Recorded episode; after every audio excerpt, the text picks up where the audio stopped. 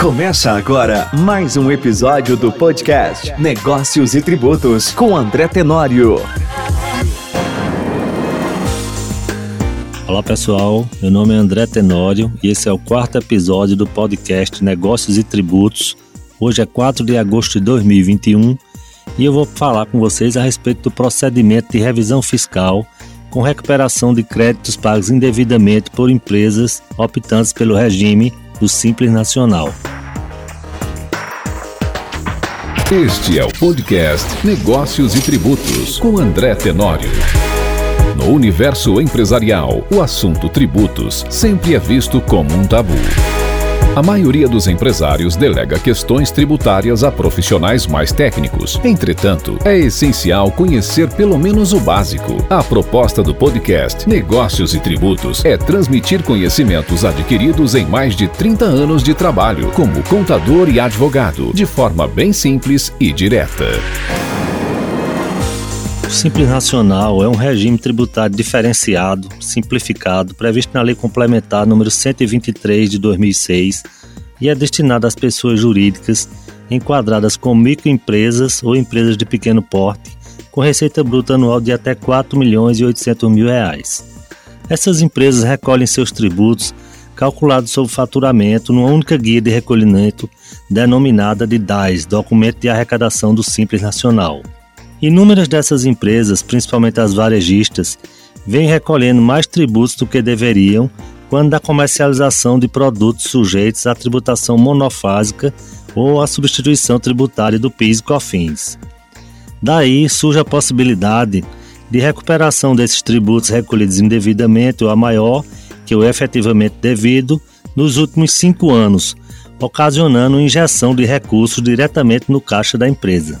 Assim como acontece com outros tributos, o governo não reclama quando as empresas optantes pelo Simples Nacional recolhem tributos a maior, como PIS e COFINS, por exemplo. Assim, é necessário realizar um estudo acerca da correta segregação de receitas no Simples Nacional para que a empresa possa buscar o seu direito e não perca competitividade no mercado ou, em alguns casos, para que não tenha o seu empreendimento até mesmo inviabilizado.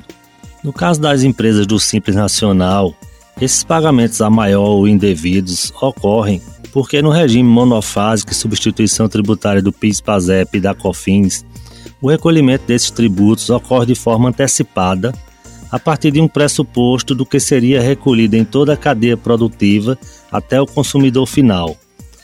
Noutros termos, o fisco consegue antecipar todos os fatos geradores dos tributos exigindo do fabricante, produtor ou importador os montantes correspondentes na própria origem, de modo que os demais participantes da cadeia de consumo, os revendedores, não precisam promover o recolhimento dos tributos, pois tal operação já foi feita antecipadamente pelos seus fornecedores.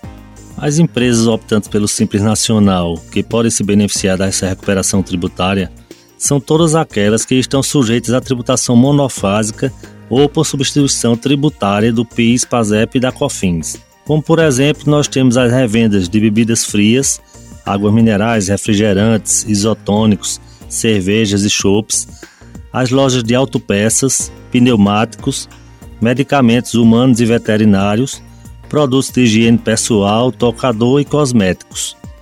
Se enquadram nessas atividades, por exemplo, os depósitos de GLP, né, do gás de cozinha, os bares, lanchonetes, restaurantes, distribuidoras de bebidas, supermercados, mini-mercados, farmácias, drogarias, lojas de conveniência, pet shops, sex shops, lojas de autopeças e oficinas, dentre outras, desde que sejam optantes pelo Simples Nacional.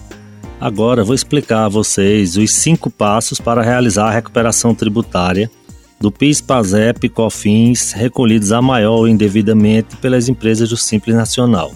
O primeiro passo é verificar todos os produtos comercializados pela empresa, observando através de uma auditoria digital nas notas fiscais emitidas se os códigos NCM estão corretos e identificando quais estão sujeitos à tributação monofásica ou à substituição tributária. O segundo passo é realizar a segregação das receitas obtidas com a comercialização desses produtos após a correção da classificação fiscal dos mesmos feitas no primeiro passo. Terceiro passo, comparar a nova segregação com os extratos do Simples Nacional mensalmente, calculando o montante a ser eventualmente recuperado com base na auditoria realizada. O quarto passo é retificar as apurações feitas no PG10D de todos os meses onde foram apurados os valores recolhidos indevidamente, informando a nova segregação das receitas. E o quinto e último passo é aguardar o processamento dessas retificações e ingressar com o pedido de restituição de PIS, PASEP e COFINS recolhidos indevidamente através do aplicativo próprio disponibilizado pela Receita Federal do Brasil. Após esse processo administrativo, os valores serão creditados diretamente na conta corrente da empresa no prazo máximo de 90 dias. Como vocês podem perceber, esses cinco passos aparentemente são simples, mas requerem um conhecimento técnico a respeito de classificação fiscal de produtos, né, conhecer os NCMs, saber identificar corretamente quais são os produtos sujeitos à tributação monofásica ou à substituição tributária, como também a utilização de ferramentas digitais de sistemas específicos para fazer a filtragem desses dados nos arquivos XML das notas fiscais emitidas pela empresa do Simples Nacional. Então todo, todo esse procedimento ele deve ser feito com muito cuidado para evitar que depois esse, esse processo de, de restituição ele seja indeferido pela Receita Federal.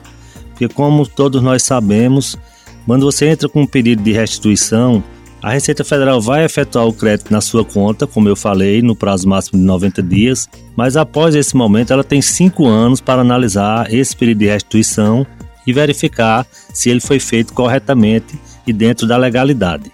Infelizmente, muitos empresários, proprietários de empresas optantes pelo Simples Nacional, abrem mão do direito à restituição de valores pagos indevidamente por não acreditarem que a Receita Federal faz essa restituição de forma rápida, quando na realidade o próprio manual do PG10 do Simples Nacional diz o seguinte: no pedido eletrônico de restituição, os procedimentos de análise do crédito e o pagamento são automatizados e, em média, concluídos em até 60 dias a partir da data do pedido para os casos regulares. Então, o que é que ele quer dizer aí? Que se o procedimento for feito da forma correta, no prazo máximo de 60 dias a partir do protocolo do pedido, essa restituição é feita pela Receita Federal. Quando eu falei anteriormente nos 90 dias, eu acrescentei nesse prazo aí previsto pela Receita mais 30 dias aproximadamente para toda a coleta de informações e o trabalho de cálculo e segregação das receitas. Outro motivo também que leva algumas, alguns empresários a não buscarem o seu direito é o medo de sofrer algum tipo de perseguição por parte da, do fisco, né, da Receita Federal. Isso também não é procedente já que existe a base legal da própria legislação da Receita que autoriza a segregação das receitas e a própria jurisprudência também da Receita Federal do Brasil através de soluções de consulta diversas sobre esse caso aí que já é pacífico na repartição. Um motivo também que deixa às vezes os empresários em dúvida em relação a essa questão é achar que se ele fez pagamento indevidamente do Simples Nacional, ou pagou a maior do que o devido, a culpa dele é do contador, a culpa desse pagamento indevido.